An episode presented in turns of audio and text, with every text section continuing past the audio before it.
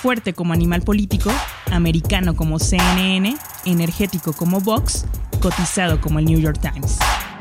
Aquí comienza The Coffee. Grandes historias para grandes storytellers. Un podcast con el sabor de Storybaker por Mauricio Cabrera. The Coffee con Claudio Quirós, de desarrollo de negocios de Mixer Latinoamérica, también de alianzas estratégicas, periodista de videojuegos, podría decir también que influencer de videojuegos, porque el campo, y seguramente coincides, Claudio, del periodismo de videojuegos, tiene esa particularidad donde el que informa de videojuegos de manera frecuente es también influencer, tiene mucho sentido de pertenencia, quizás parecido a deportes, pero con la diferencia de que en materia de videojuegos son prácticamente todos los que son reconocidos por la audiencia. Gracias. De acuerdo, Mac, antes que nada, qué gusto estar aquí, muchas gracias por la invitación. Eh, saludos a toda la gente que te escucha, por supuesto. Y sí, creo que hoy en día alguien que tiene la capacidad de poder emitir una opinión eh, respecto a un tema que domina, que ha estado cubriendo durante tantos años, que en mi caso son más de 10 años, pues de alguna manera se convierte en un referente un líder de opinión o como un influencer lo llamas tú y me parece que eh, me ha tocado la fortuna de, cubrir esta fuente, este medio que es mi hobby y que empecé yo jugando de toda la vida de chavito, se convirtió a la larga en mi trabajo, ¿no? Y hasta la fecha, bueno, lo sigo disfrutando y de alguna u otra manera sigo relacionado con eso. Como dices tú, muchos años estuve trabajando en medios. Eh, impresos, radio, televisión, digital, por supuesto, relacionado a la, industria de videojuegos. Y bueno, actualmente ahora trabajo para Mixer, que es una plataforma de streaming. ¿Te ha tocado mucho esta evolución, como dices, desde los impresos, pasando por lo digital, podcast y llegando, me parece que a un momento, y a ver si coincides, que es parteaguas en términos de cómo se consumen los videojuegos o los juegos competitivos, porque para mí habrá un antes y un después de la Copa Mundial de Fortnite, que si bien ya había muchos eventos, sí se convirtió en el gran evento mainstream, en ese punto en el que, y a mí me tocó en distintos edificios corporativos en los que he estado, que por primera vez se habló de lo que los eSports estaban generando, en particular a partir del monto. Muchos no lo vieron, muchos sí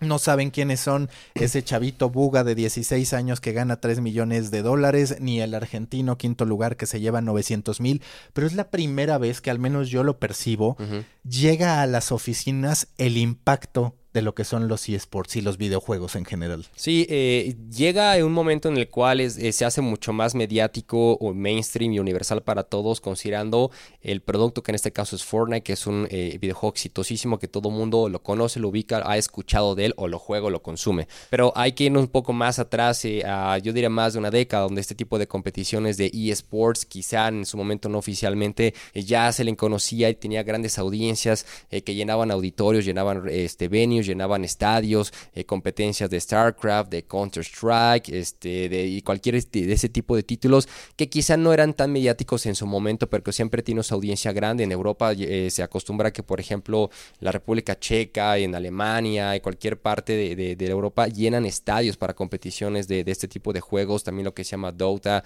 y demás. Y bueno, ahora con Fortnite definitivamente se hace mucho más eh, masivo, se hace viral completamente. También lo hizo Blizzard con su Overwatch League, que le dio muchísimo impulso y, invirtió una cantidad de dinero absurda eh, para realmente ser em, contendiente en cuanto a quién tiene una audiencia fuerte y quién está vigente y quién tiene su propia liga. Y entonces llega Fortnite con este mundial que hace y que definitivamente es la Disneylandia de los eSports, ¿no? Es la mejor manera de, creo yo, de definirla porque todo el mundo estaba atento y era el sueño hecho realidad para todos los chavitos que pudieron asistir o que lo vieron desde su casa. Eh, ahí está. Y por otro lado tenemos también eh, fenómenos y eventos como Evo, que es el, eh, torneo de, por toda la vida de juegos de peleas del género, que quizás sí es un género muy de nicho, eh, muy clavado, muy específico, pero que ha ido creciendo también considerablemente en los últimos años al grado de que tiene mejores lugares donde se lleva a cabo, tiene mucha más audiencia.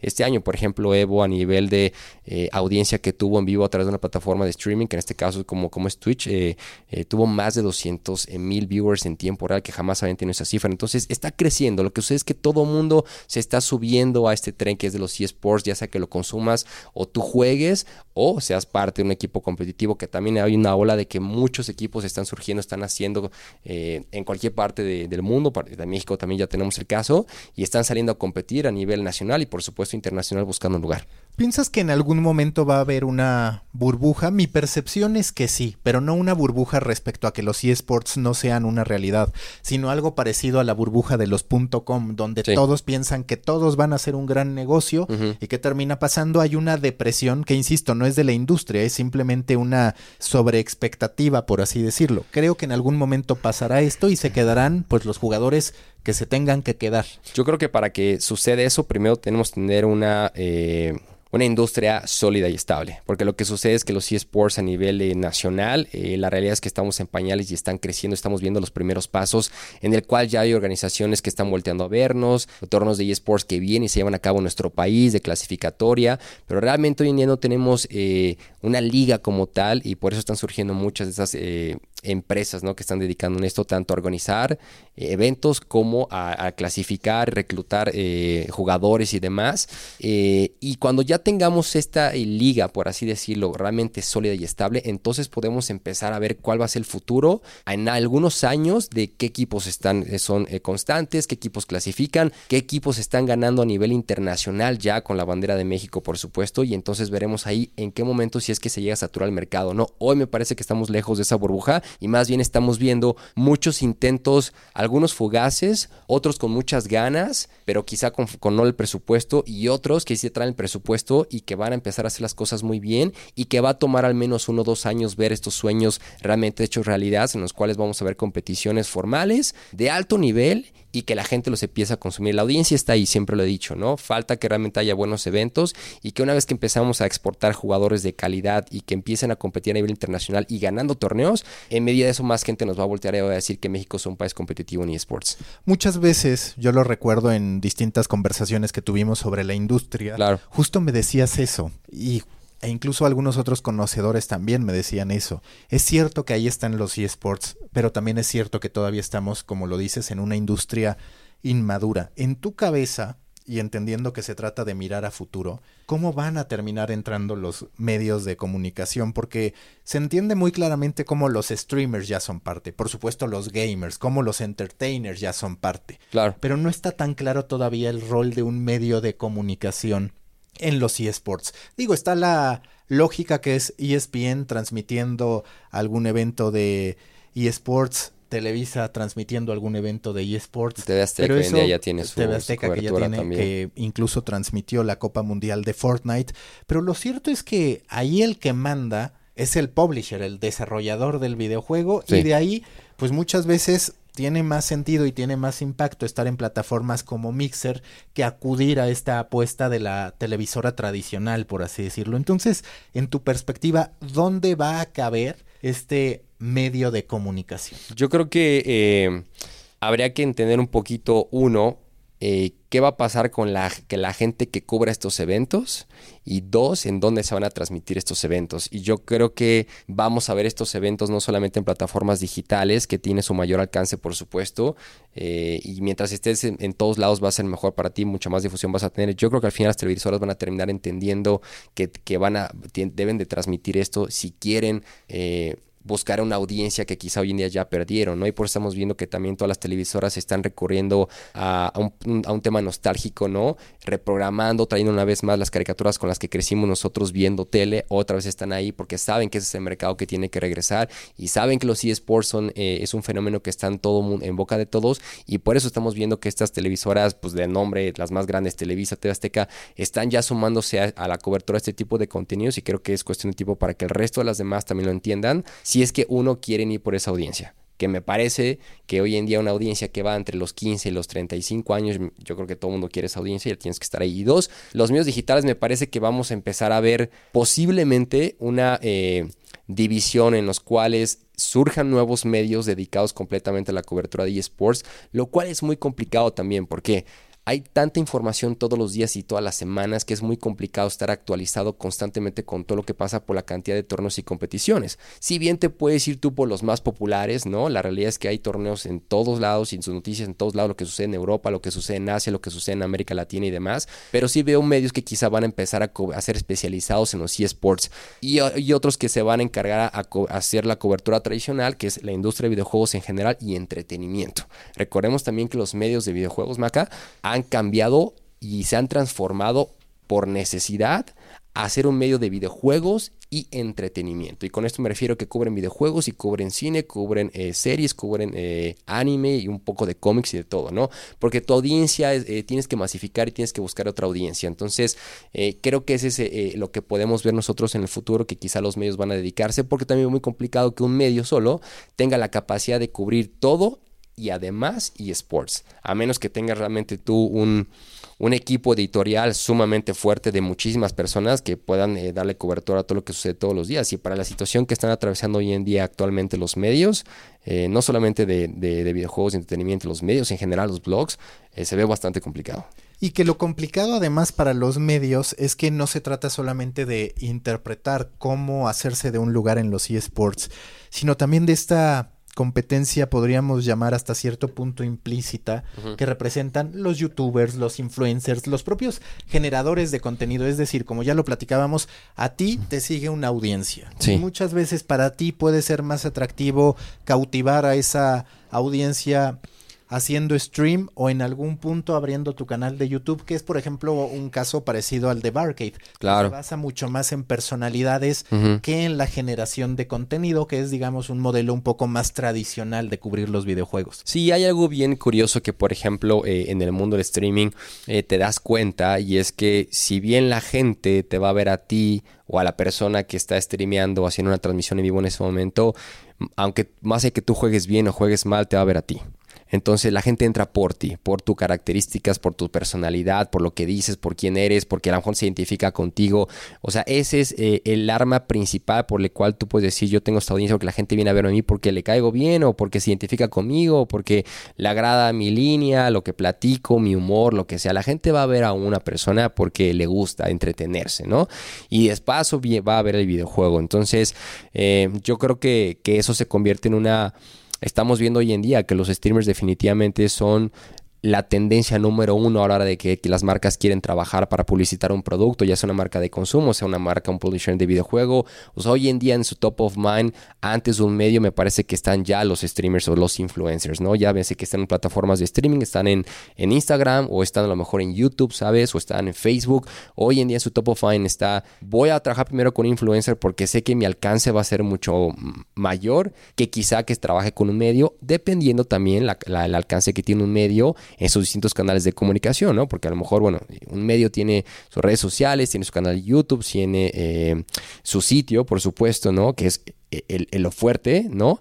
Y también vemos que los medios de comunicación están entendiendo que tienen que empezar a hacer streaming si quieren estar dentro de esta competencia, ¿no? Mientras que la gente que es eh, streamer, pues tiene su canal principal, ¿no? Que es su fuerte en cada plataforma de, elección que ellos tengan, así como sus redes sociales. Entonces, creo que es una, una opción muy atractiva hoy en día para las marcas, las cuales definitivamente van por los que tengan más alcance, que quizá por la gente que me puede dar un buen resultado, pero para un nicho, ¿no? Yo en lo personal siempre he creído que, que los dos pueden coexistir, ¿sabes? Que a lo mejor alguien puedes masificar para un público mucho más amplio, pero también te puedes olvidar de ese público, ese segmento que quizás mucho más clavado, un poquito más hardcore, ¿sabes? O sea, creo que hay para todos los gustos, pero definitivamente en los últimos años para acá vemos que hoy en día el top of mind todas las marcas están los influencers streamers.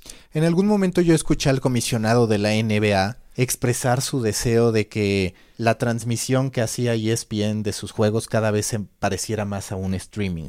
Pero también ahora que vi el Mundial de Fortnite, me quedé con la sensación de hace falta adaptar ciertos elementos de la televisión para que funcione masivamente. Es decir, el que sea una competencia en el que 100 competidores se tienen que eliminar, se tienen que matar, digamos, al principio no es tan atractivo porque no te das cuenta de quién está muriendo. Se empieza a poner muy atractivo cuando quedan 30, cuando quedan 25 y todo se acelera. El tema del nacionalismo, que por ejemplo los Juegos Olímpicos manejan muy bien, no está todavía tan presente en la transmisión de Fortnite, que son de esos elementos que yo sí de repente veo, pues así como tiro con arco lo adaptaron para ser atractivo a televisión, en algún punto eso tendrá que pasar con los videojuegos, además de, te digo, este manejo simplemente de poder ver la banderita a un lado del competidor. Sí, eh, me parece que es un tema de, de dos vías, uno, que las televisoras están buscando las formas de hacer mucho más atractivo eh, eh, su producto, que en este caso su transmisión de un deporte para que la audiencia eh, se, se, mantenga y no se vaya, ¿no? ya sea que lo vea por televisión o a través de plataformas digitales. Por ejemplo, a mí me pareció muy interesante esto que no sé si es reciente o no, igual tú sabes más, Maca, pero hice un experimento por ahí ESPN que le pusieron un micrófono a, un portero de la liga de, la, de, la MLS. de la MLS y entonces el portero escuchaba en tiempo real lo que estaba pasando, las indicaciones, lo que él pensaba, lo que gritaba y le preguntaban, oye, ¿qué está pasando aquí? Y él estaba dando un tiempo real su opinión acerca de esa situación que acaba de pasar o lo que está viendo él desde el campo. Obviamente eso es un complicado que, que sea una realidad porque eh, no puedes tú desconcentrar a un atleta de alto rendimiento con cosas así, pero como un experimento fue fantástico. Mientras que a nivel de videojuegos está claro que la la necesidad de la gente es gráficos más realista y que sea más rápido. Y la generación de consolas que está en camino, con tanto con el nuevo Xbox como con el nuevo PlayStation, para mí el selling point, ¿no? El mayor highlight para el cual van a vender es que no hay pantallas de carga. Eso quiere decir que va a ser una consola mucho más rápida y la gente hoy en día vive en un estado de que quiero todo rápido quiero todo inmediato. Entonces que no tengas pantallas de carga es una grandísima manera de vender las consolas y dos, por supuesto, el, aspecto gráfico que vemos cada vez un tema más realista, tanto el diseño de los jugadores, en las gráficas, en, los en el modelo y en juegos como FIFA y Madden definitivamente creo que son eh, eh, la punta de lanza en la cuales vamos a ver cuál es ese cambio generacional que de, productos tan masivos como son el deporte, que la gente los consuma y que van a llegar a las consolas. Que quizá muchas personas hoy en día no juegan videojuegos, cada generación es una invitación y, se convierte en una necesidad de tener ya una consola por lo realista que lucen los juegos, ¿no? Entonces, también hay que entender que las consolas videojuegos hoy en día ya no son de nicho, o sea, es una consola, es un producto pensado para millones de audiencias. Tan es así que hoy en día PlayStation 4 tiene 100 millones de consolas vendidas, que es el, líder de la generación actual.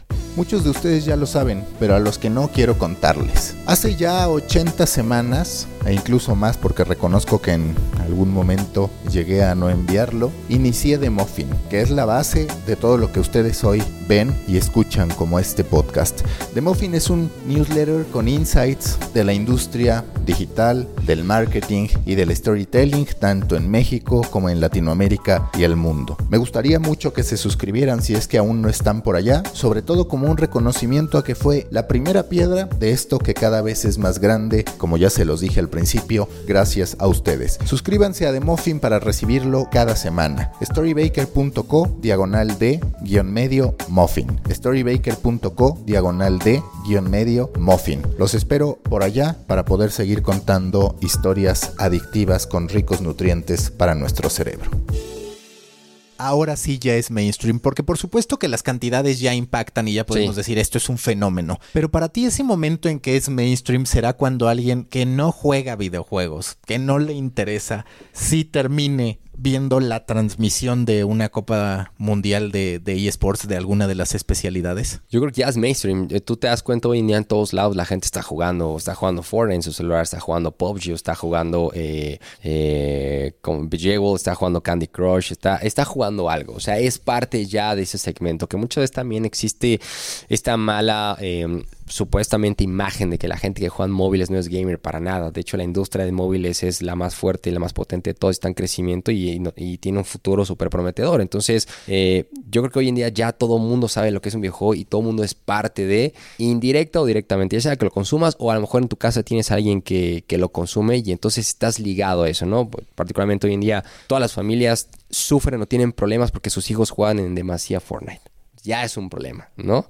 Y, y, peor otro lado, tenemos juegos que han sido ya considerados como métodos educativos, ¿no? Minecraft, por ejemplo, ¿no? Entonces, me parece que este tipo, de adoptar los videojuegos como parte ya de la cultura de todos los días en, cualquier país me parece fantástico. Y yo creo que ya, ya llegamos a un punto en que es totalmente mainstream y es universal. Y, y me parece extraño la gente que hoy en día, pues si no consume, desconozca algo, por más básico que sea de un videojuego.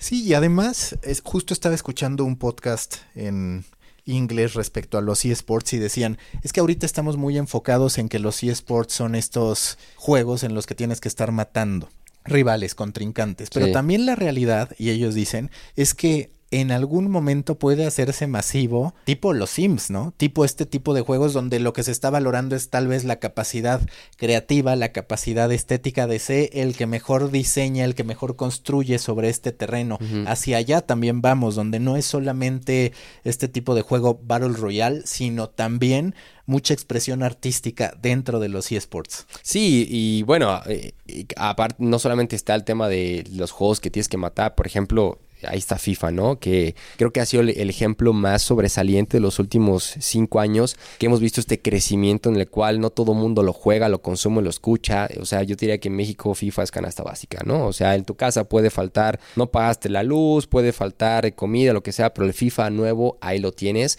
Y las finales, eh, las competiciones que tiene justamente de, eSports, de FIFA, hoy en día ya llegaron a ESPN, ya llegaron a transmisiones. O sea, la gente ya ve las copas eh, mundiales que hace FIFA justamente de su videojuego.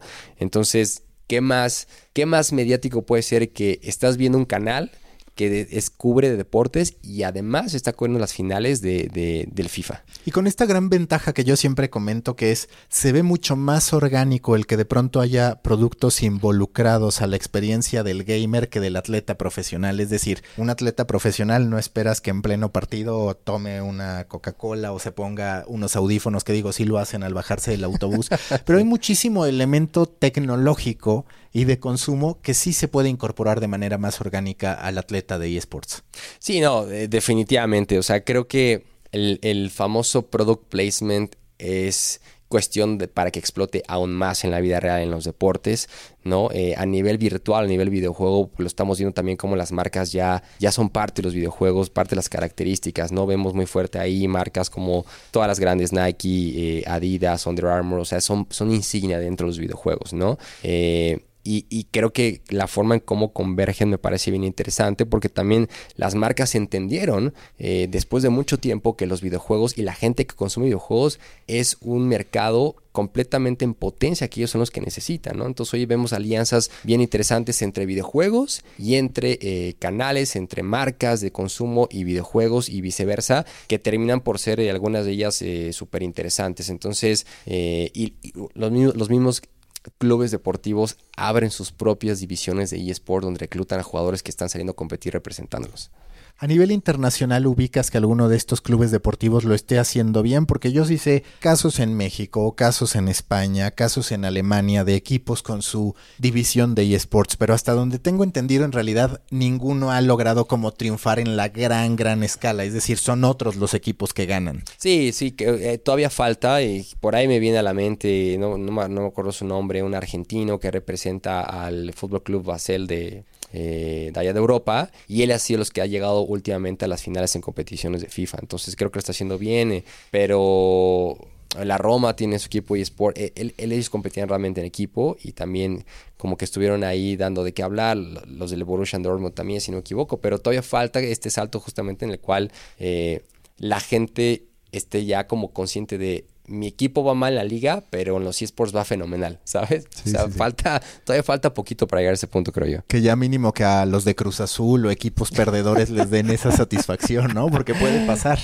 Pues sí, yo, yo creo que sería, sería interesante. Por ahí Tijuana fue uno de los casos que vimos que contrató a su atleta eSports, que en este caso es Ulibarri. Ulibarri, por ejemplo, un gran tipo, lo conozco. Eh, él fue uno de los pocos jugadores no mediáticos mexicanos que en su momento fue a competir, me parece que consiguió un tercer lugar en una Copa de FIFA hace, hace varios años, ¿no? Y que hoy en día pues ya es streamer ahí y, y juega FIFA y él fichó justamente con Tijuana. Desconozco si sigue siendo el jugador oficial de Tacol de Esports de Tijuana, pero es el tipo de casos que, que ahorita podemos ver en México que quizás son los más sonados, ¿no? Y mucha gente identifica, pero ahí hay un jugador, por ejemplo. Dentro de esta construcción de industria, pues todos los medios, muchísimos influencers, periodistas están tomando el ticket esperando encontrar su oportunidad.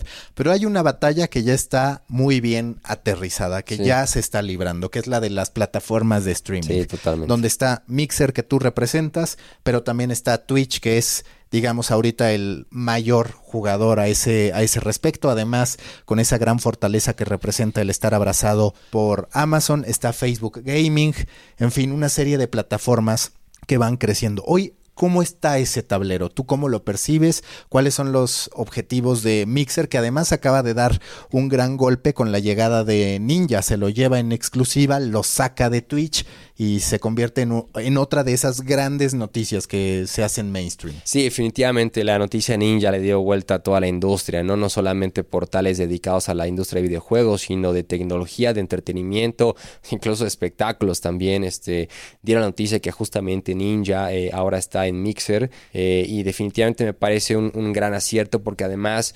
Em, Ninja es un tipo bastante carismático, eh, tiene una audiencia muy buena, muy sana, cero tóxica, es un cuate que juega muy bien, sumamente competitivo, los mejores que he visto yo en la vida de jugar Fortnite, eh, así que hace todo sentido.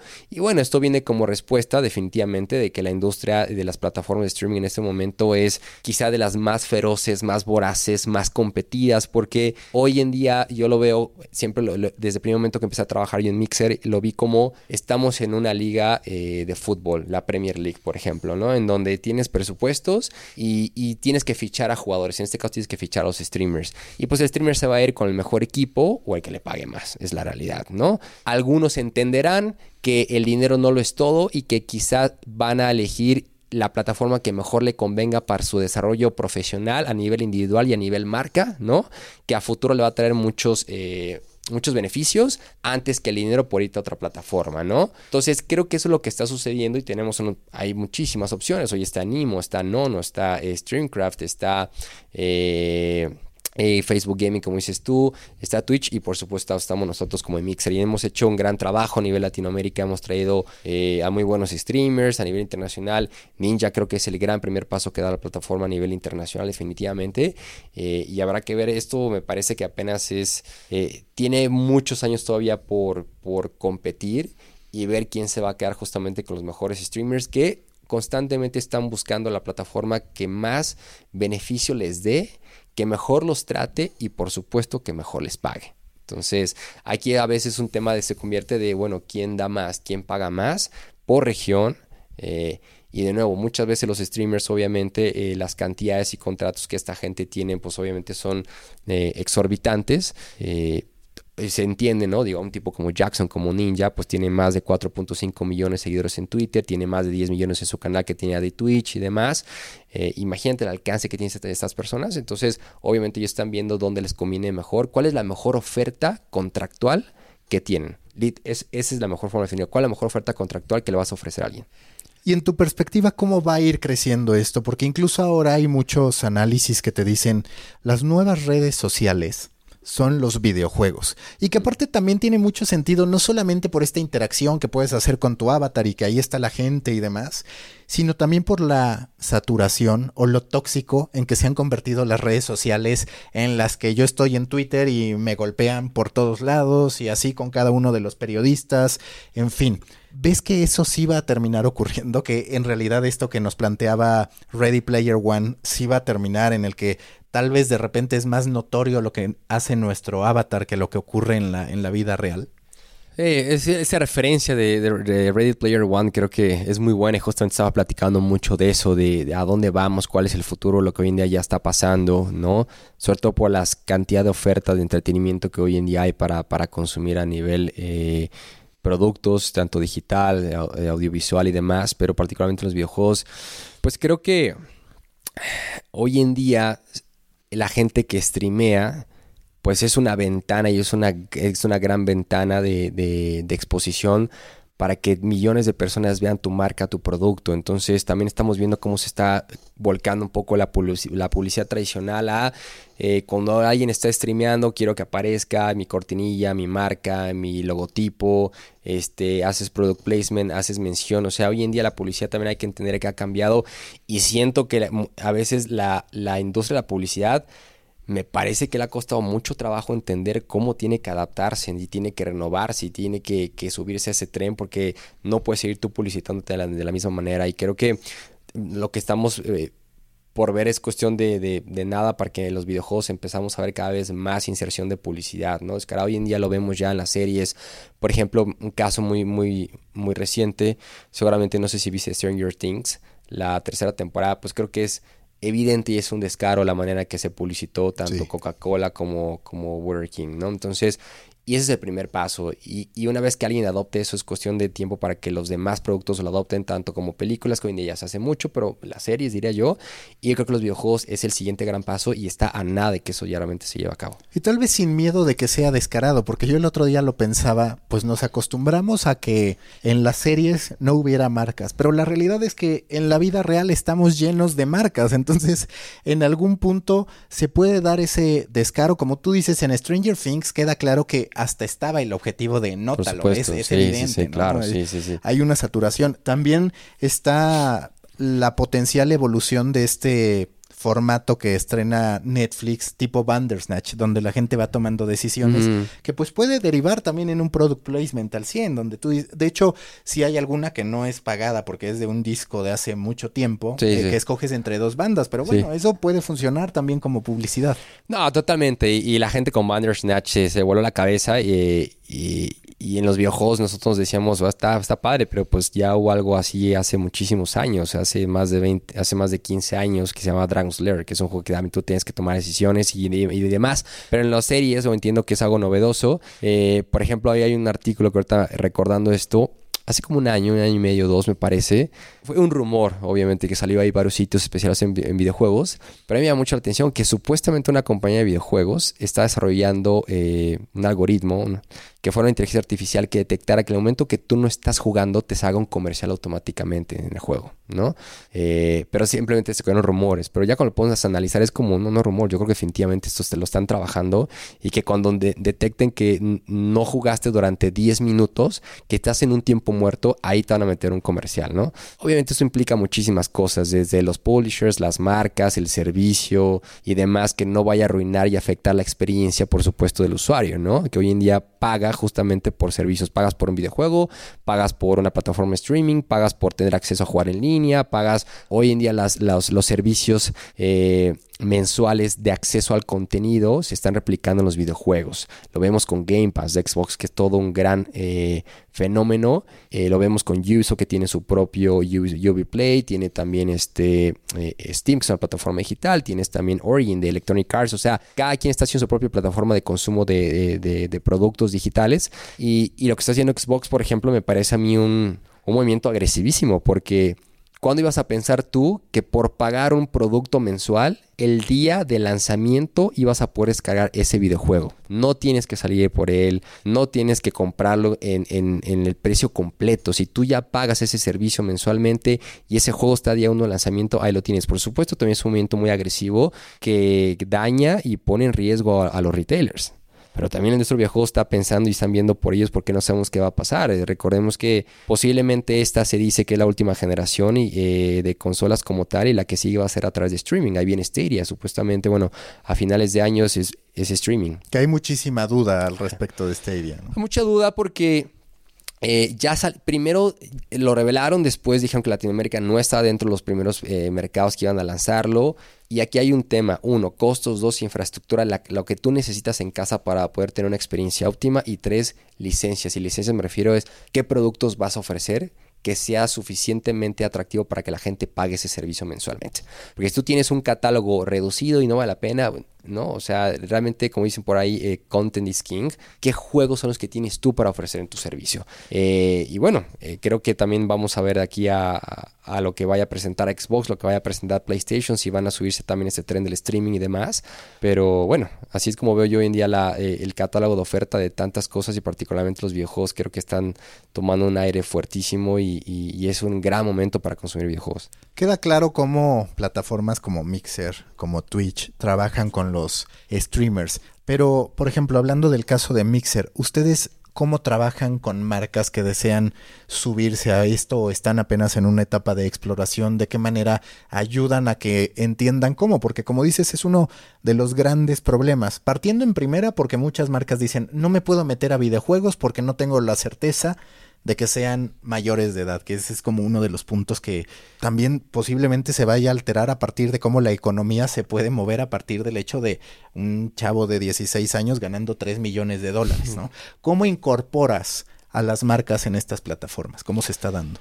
Hay varias maneras. La primera es a través de CPM, en la cual es, eh, pues te corre un video, publicidad, como se hace en YouTube, ¿no? Que de repente estás viendo un video y, se interrumpe y entonces te aparece una publicidad. Así funciona también las plataformas, ¿no? Y, en Mixer así va a ser el caso. Eh, y, creo que ya a nivel individual o regional, pues habrá ciertos... Eh, acuerdos con publishers o marcas, ¿no? Para tener presencia dentro del home al momento de lanzar un producto, un videojuego, por supuesto presencia en redes sociales, eventos y demás. O sea, hay muchas maneras en las cuales se puede explorar el cómo trabajar con marcas, tanto videojuegos como de consumo, pero sin duda hoy en día eh, las plataformas de streaming son, yo te diría que en el top 3 de, oportunidades para todas las marcas que realmente quieren dar a conocer algo y los videojuegos pues creo que hace muchísimo sentido, ¿no? Esa es una y dos, eh, por ejemplo, eh, trabajar directamente los publishers con los streamers. Por ejemplo, por ahí salió un artículo que mencionaba que en su momento el solo Apex Legends de Electronic Arts se le pagó un millón de dólares a Ninja por jugar ese videojuego durante toda la semana de lanzamiento. Entonces, son el tipo de, alcances ya de publicidad de mercadotecnia que estamos viendo que están existiendo hoy en día en las plataformas. Y digo, eso no fue a nivel plataforma, pero la campaña que hizo Wendy's me la compartió Jaime Jiménez de Cartoon, donde empezaron a destruir todos los refrigeradores porque la marca estaba en contra de las hamburguesas congeladas porque ellos no usan ah, carne congelada y se convirtió en un fenómeno. Sí porque pues la gente en Fortnite por primera vez en vez de matarse ayudó a destruir todos como los refrigeradores que se encontraban en el entorno, ¿no? Entonces ya empieza a darse esa participación de las marcas dentro de los eSports. Sí, no, y vemos eh, bebidas energéticas que están brandeadas con los videojuegos, ¿no? Que te dan acceso a códigos desbloqueables, contenido y demás, o sea, no es nuevo, creo que más bien nos ha pasado de largo porque ya es como estamos acostumbrados a verlo, pero esto ya tiene bastante tiempo y, está en su punto más alto justamente que vamos a ver cómo van a explotar de aquí a por lo menos tres años. Más y más y más marcas se van a querer sumar, eh, van a decir, ¿sabes qué?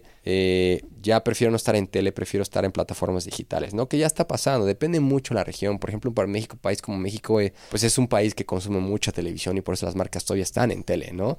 Pero también ya están entendiendo la cantidad de usuarios que tienen a nivel internet y por eso estamos también viendo las campañas dirigidas únicamente para los consumidores digitales. Entonces, eh, es cuestión de, de, tiempo para que realmente las, las marcas vean dónde invertir mejor y efectivamente su, eh, su, dinero que les va a traer mejores resultados y pues creo que todo se está volcando a digital definitivamente. Y además entender que estas plataformas de streaming no por fuerza solo hacen eSports, lo que platicábamos, ¿no? En el caso de Twitch, a mí me llamó muchísimo la atención que ahora tiene toda una estrategia la AAA para transmitir sus eventos en Twitch en esa búsqueda por atrapar nuevas audiencias. Siempre el primer pensamiento que tenemos, ah, lo que va a pasar es que ESPN va a transmitir el Mundial de FIFA, y ESPN o Televisa van a transmitir Madden, que ya ocurre.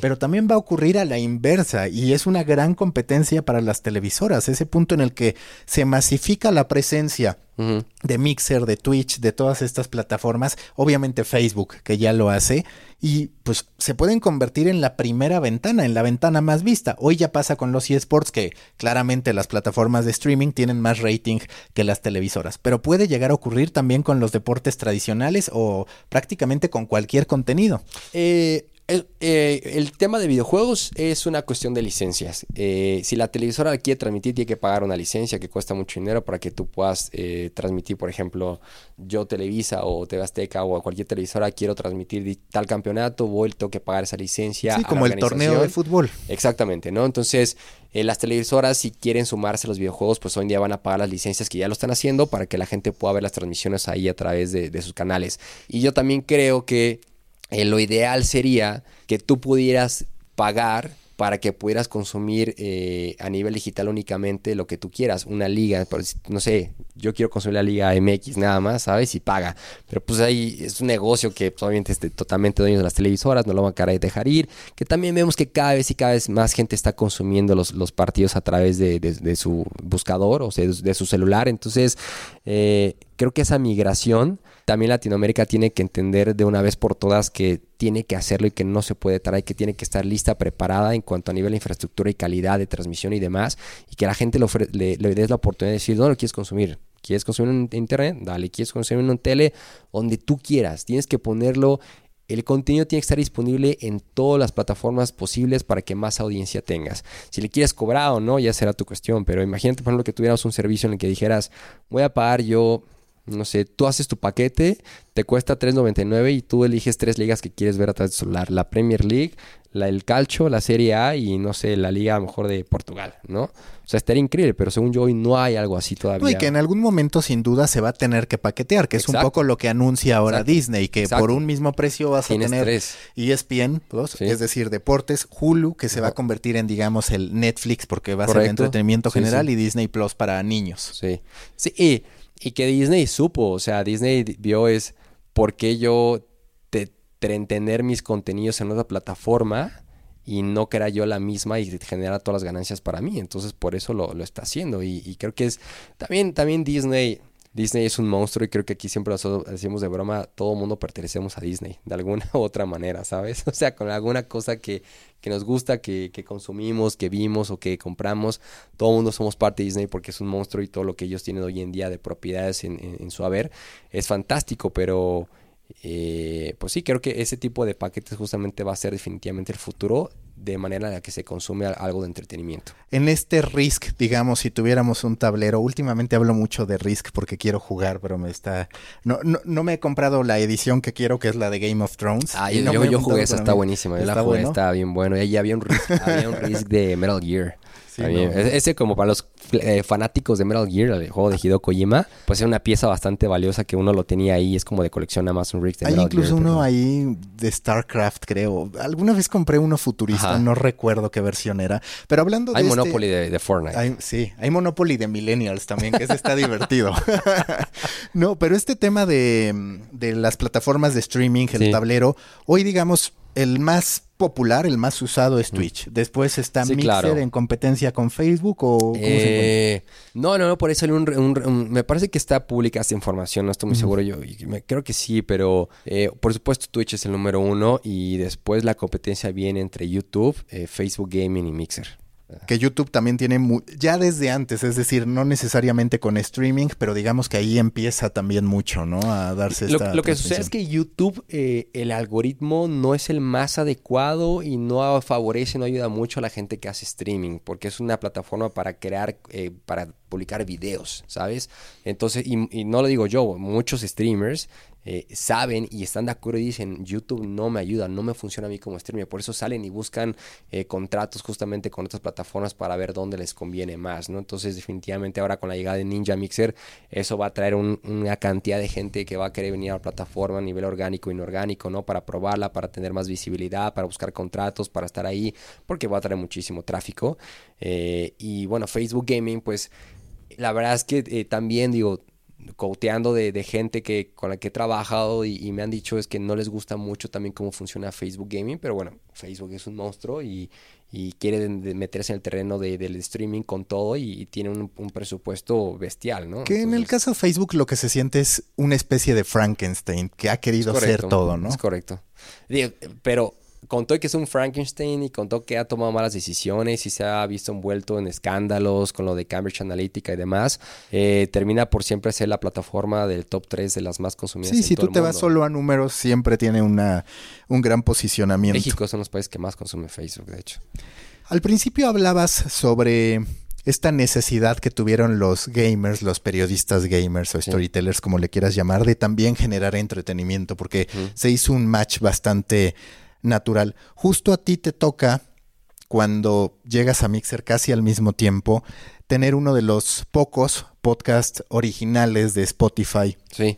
En México. ¿Cómo te ha ido con esa experiencia que es de gaming, pero también es de cultura pop? No, increíble, estoy, estoy muy contento, este, agradecido por supuesto con Spotify que, que lo hizo posible, que regresar y reunirme con ellos, que aparte mis amigos pues son mis hermanos. Yo conozco a, Asher y a Punisher y a Renzo desde hace 10 años, ¿no? Entonces más que compañeros de trabajo somos amigos y hermanos y siempre en algún momento después de trabajar juntos, que realmente estoy, estoy seguro y lo digo con toda la certeza, creamos como las bases de, de, estos talk shows acerca de videojuegos que no había en ningún otro momento, con algo que se llamaba Atomics Live y la gente le gustó y bueno, siempre nos decía cuándo se van a reunir, cuándo se van a reunir. Y en eso pues llega una marca, en este caso como Spotify, que es el, líder ¿no? en plataformas de, de, podcasting a nivel eh, internacional y está apostando muy fuerte a nivel Latinoamérica y nos dice... Eh, yo, yo creo en ustedes, apuesto por esto, eh, grabe un demo. Lo grabamos el demo, le gustó, dijeron, venga, vamos pues. Y entonces creamos la marca, el nombre. Y hoy en día pues eh, salimos con un podcast todos los jueves eh, y hablamos particularmente con mayor peso en videojuegos, pero también abarcamos la cultura de entretenimiento como películas, series, cosas nerdas como de Disney, atracciones en los parques, cómics, anime y demás. Y la gente pues está fascinada.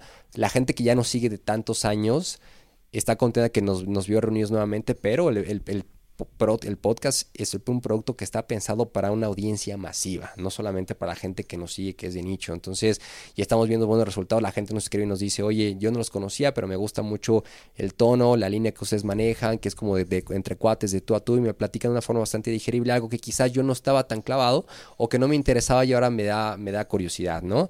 Eh, y pues nada, pues es interesante ver que, que llegas a una audiencia mucho más grande con todo el potencial que tiene Spotify. Entonces, ahí estamos con Airware todos los jueves con nuevo episodio. Asher, Punisher, Renzo y yo. Storybakers quiero invitarlos a ser parte de Proyecto Morona, un grupo en Facebook que he abierto para pequeños creadores de grandes ideas, que es para mí lo que somos todos y cada uno de nosotros que nos dedicamos a contar historias. Los veo en Proyecto Morona, pueden buscarlo en Facebook y sin problema lo encontrarán. Proyecto Morona, pequeños creadores de grandes historias, uno de los nuevos pasos en la construcción de Storybaker y todo gracias a ustedes.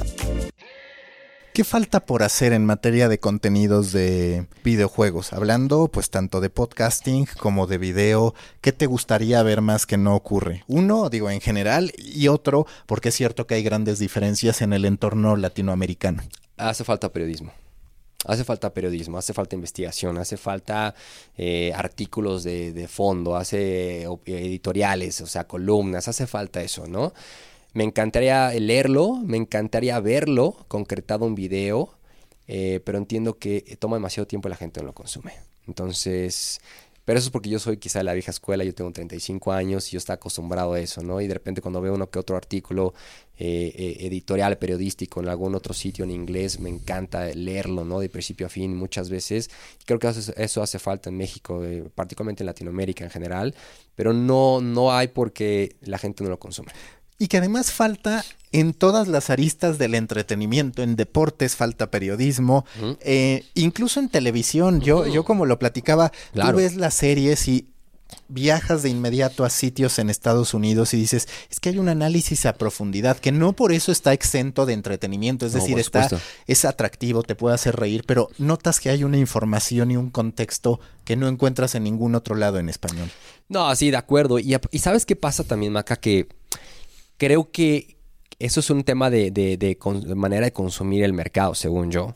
Eh, creo que la gente hoy en día prefiere el entretenimiento antes que la información. Y la gente, si tú incluso estás pensando en hacer algún reportaje, algo realmente eh, periodismo, la gente está esperando que se lo vas a presentar con este humor, con, este, con esa comicidad, antes que sea algo profesional. Y, es algo que yo estoy totalmente eh, no, no me gusta, no opino con eso. Yo creo que, que para todo hay un espacio, ¿no? Y la gente hoy en día creo que también está mal acostumbrada porque así ha sido la industria en general que está, está esperando pues el cuate que los haga reír, que los entretenga antes que los informe.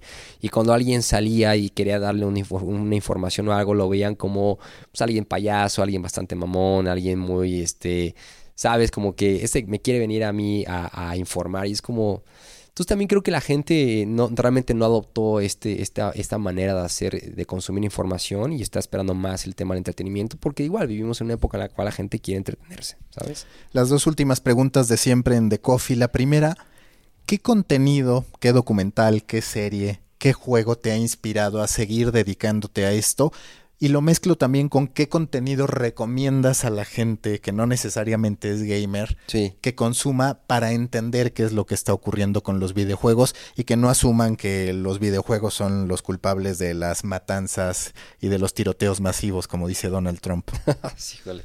Decía otra vez cuántas veces han culpado a los videojuegos con eso, ¿no? Pero eh, mira, eh, como algo que me haya marcado a mí definitivamente es... Eh, o sea, puede ser una experiencia personal. Sí, sí, adelante. Para mí, eh, yo, desde, yo, yo consumí videojuegos y he jugado toda la vida. Y, yo me acuerdo haber estado desde chavo eh, uno de mis juegos favoritos toda la vida es Metal Gear eh, Solid de PlayStation 1, hecho por Hideo Kojima de Kojima Productions, allá en Tokio, Japón.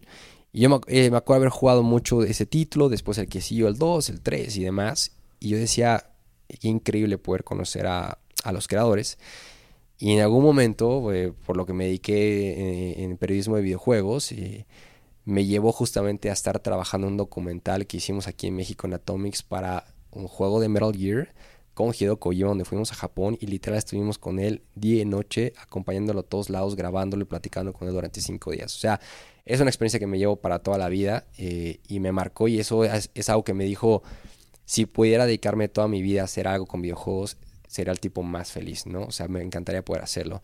Y dos, algo que le recomiendo definitivamente es que eh, lean mucho. Hay un, hay un libro que se llama Blood, Sweat and Pixels de Gerson Schroeder, es un editor de Kotaku habla historias fuertísimas de todo lo que hay detrás de un videojuego. Y creo que eso ayuda mucho a entender un poco cómo es la industria y todo lo que hay detrás de una producción AAA, que son de millones de dólares o de independientes, ¿no? Entonces, si pueden ver, este, búsquenlo. Eh, si quieren, escríbanme un tweet. mi Twitter es arroba cloud y por ahí les paso cómo se llama particularmente el título. Está en inglés nada más, no está en español, pero lean ese libro, está bien bueno, para que entiendan un poco de cómo va la industria. Y si a ustedes les interesa esto, pues nada, métanse a leer todos los días lo que pasa, ¿no? Hay muchos blogs en español, en inglés. Métanse a leer, documentense, vean. Mucha gente siempre luego me pregunta, oye, yo quiero dedicarme a la industria de videojuegos, ¿qué es lo que tengo que hacer? Yo siempre les digo, escribe, Ahora hay muchísimos cursos al respecto, sí, por todos lados. Sí, yo lo que siempre le digo a la gente, escribe mucho, escribe, este, y sobre todo juega mucho, ¿no? O sea, juega mucho, escribe eh, demasiado, consume de todo, infórmate todos los días. O sea, para mí, por ejemplo, es una actividad, yo lo primero que hago es que me meto así despierto, eh, y lo primero que hago empiezo a consumir a ver qué novedades hay en la industria de videojuegos, ¿no? O sea, ya es parte de, eso, ¿no? Y después viene la de deportes, que también sabes que soy un fanático del fútbol. Entonces, para mí es eso, ya es, una, es un hábito de todos los días, ¿no? Y así estás informado constantemente. Y la última, si tú fueras un tipo de café acorde a tu personalidad, a lo que proyectas, ¿qué café serías? Un espresso. ¿Por qué? Intenso, fuerte, te levantas, te despiertas, un chingo de energía, eh, y creo que con eso es para empezar el día y es un es lo es la medida necesaria que necesitas para empezar el día, para despertar, para darte mucha energía y es mi café favorito y creo que me definiría así como un buen expreso. Y aparte volviste a hacer ejercicio entonces, y para colmo es la primera vez que traigo video, bueno, que retomo video y es como de los dos en playera, pero no es lo mismo, ¿no? Pero sí vi que te propusiste volver al ejercicio. ¿Sabes qué pasa? Que eh, lo dejé porque, no porque quisiera, sino porque fui padre. Eh, bueno, soy papá de una hermosa bebé de nueve meses ya. Entonces mi mujer y yo éramos unos eh, ávidos del CrossFit, ¿no? Íbamos todos los días, entrenábamos seis, siete días a la semana CrossFit, dos horas. Y después ella eh, pues ya se embarazó y pues obviamente nos dedicamos a ser papás y lo dejamos ocho meses porque nos dedicamos a ella y ahora que ya tenemos un poquito más de tiempo regresamos a hacer ejercicio. Entonces pues, yo la verdad soy un tipo que no puedo vivir sin hacer ejercicio, o sea, me pongo muy mal. Entonces ya por fin regresamos y ya estamos dándole. Muy bien, Claudio, muchas gracias. No, gracias a ti por la invitación. La pasé muy bien y saludos a toda la gente que te escucha. Muchas gracias, Maca. Busca la próxima semana un nuevo episodio cargado de emprendimiento, endulzado con grandes historias y narrado por grandes storytellers. Suscríbete a The Coffee, un podcast de storytellers para storytellers. Un producto de Storybaker por Mauricio Cabrera.